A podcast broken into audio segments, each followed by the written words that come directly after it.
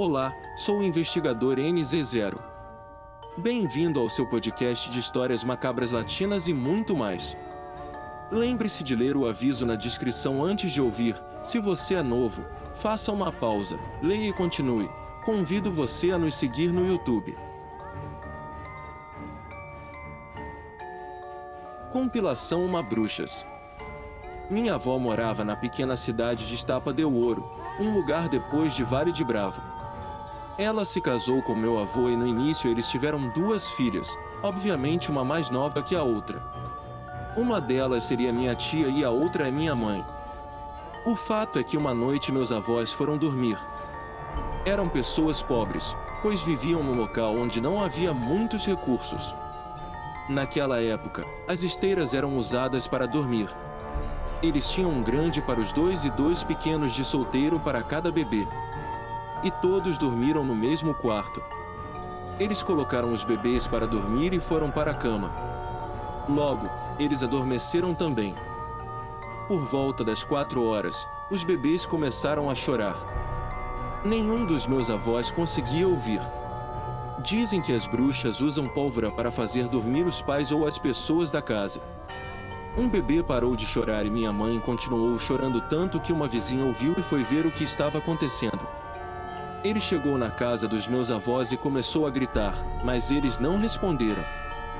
A mulher, já preocupada, começou a bater na porta gritando para eles acordarem. De repente, minha avó acordou com muito esforço e acordou. Meu avô viu de repente que um bebê estava chorando, mas não conseguia entender por quê.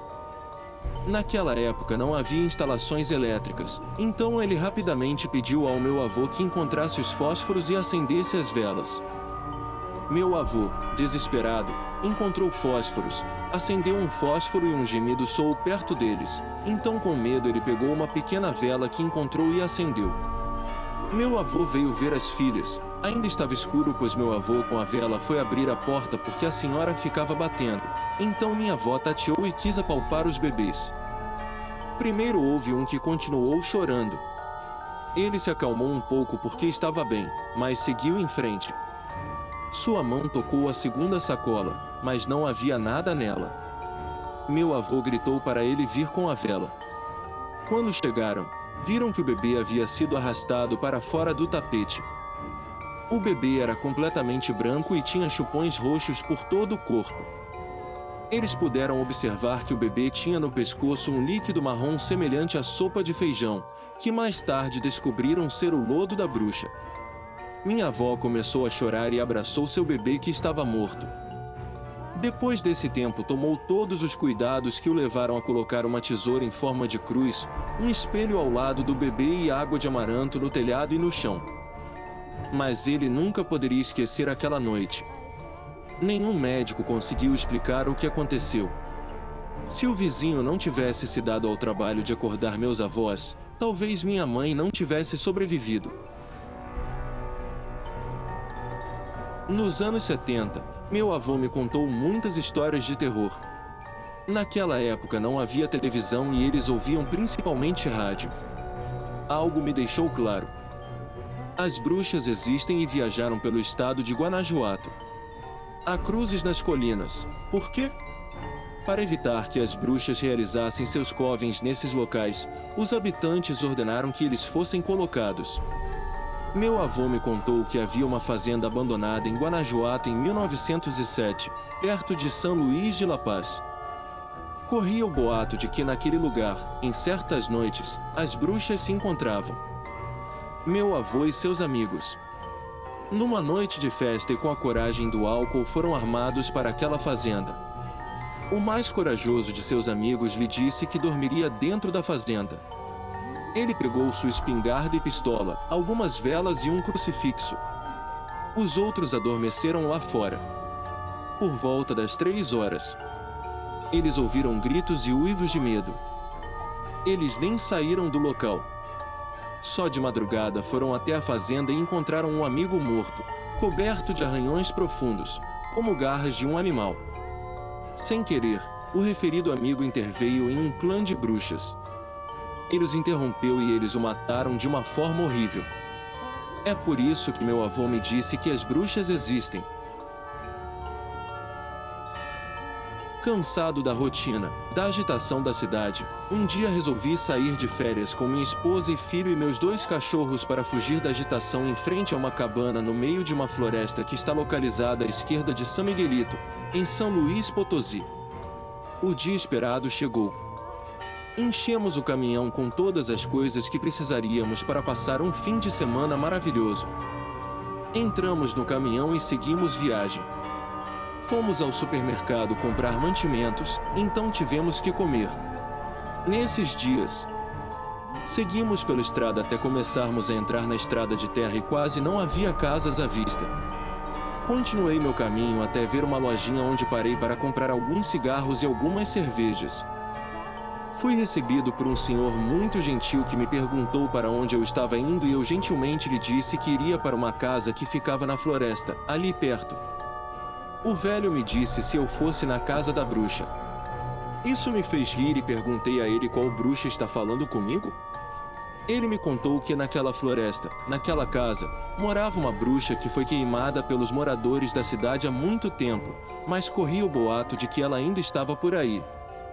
Despedi-me daquele homem e segui caminho pensando comigo mesmo que em breve ainda haverá pessoas que acreditam nessas coisas. Chegando em casa, arrumamos tudo e nos instalamos. Deixei meus cachorros correrem. A noite chegou e eu trouxe meus cachorros para casa. Fechei todas as janelas e todas as portas e fomos dormir, pois planejávamos ir para um lugar próximo no dia seguinte. Mas quando amanheceu, barulhos estranhos começaram a ser ouvidos. Levantei-me e soltei meus cachorros. Eu me armei com o que encontrei e comecei a procurar o que era. Procurei e procurei e não olhei para nada, mas dava para ouvir todas as janelas batendo, que alguém estava correndo no telhado. Saí de casa com meus cachorros e pude ver uma espécie de pássaro gigante se movendo de um lado para o outro e rindo enormemente. Corri e disse à minha esposa que agarramos a criança para protegê-la. Mas de qualquer forma eu continuei ouvindo ele se atirar nas janelas até que depois de um tempo ele bateu a porta e uma voz foi ouvida dizendo deixe-me entrar, quando de repente ouvi meus cachorros se soltarem. Comecei a ouvir uma grande comoção, mas me assustou tanto que resolvi não olhar. A noite toda pareceu uma eternidade ouvindo o escândalo que causaram, pois pude ouvi-los brigando. Quando surgiram os primeiros raios de sol, tudo estava completamente calmo. Foi quando decidi sair e olhar e vi algo que fez meu sangue gelar. Eu vi meus cachorros esfolados pendurados em uma árvore. Voltei para casa, peguei meu filho e falei para minha esposa que partiríamos naquele mesmo dia. Entramos no caminhão e fomos para casa. Desde então não gosto mais de ir a fazendas ou cidades.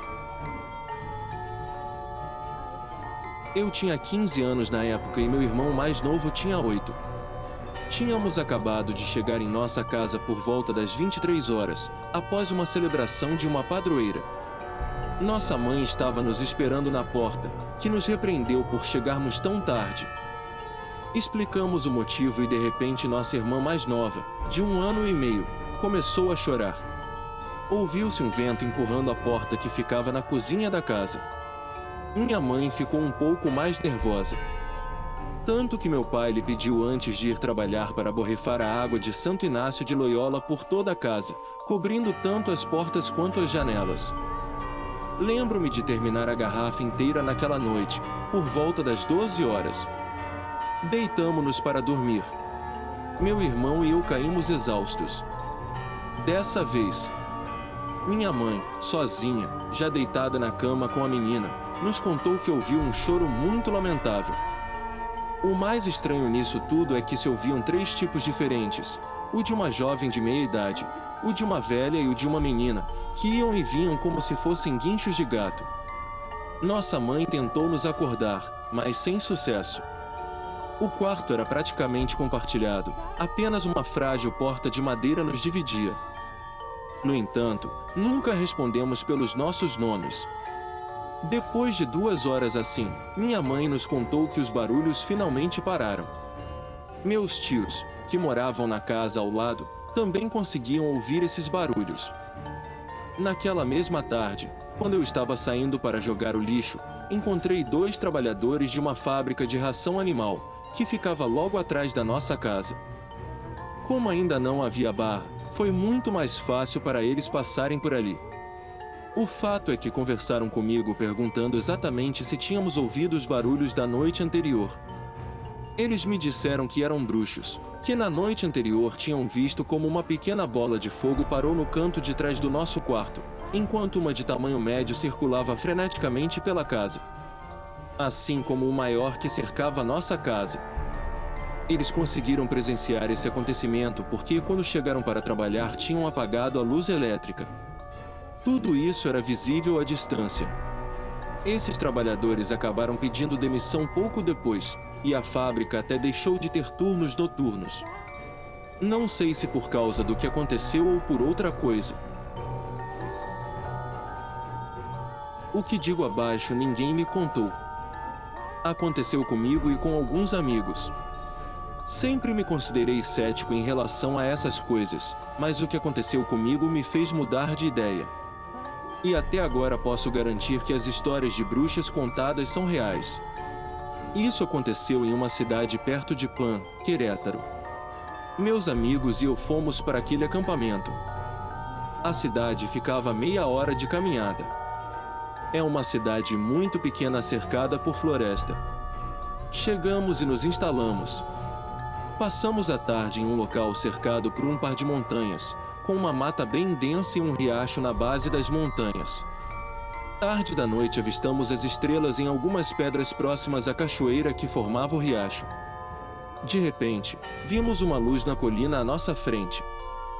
Desligamos as lâmpadas acreditando que poderiam ser caçadores ou exploradores.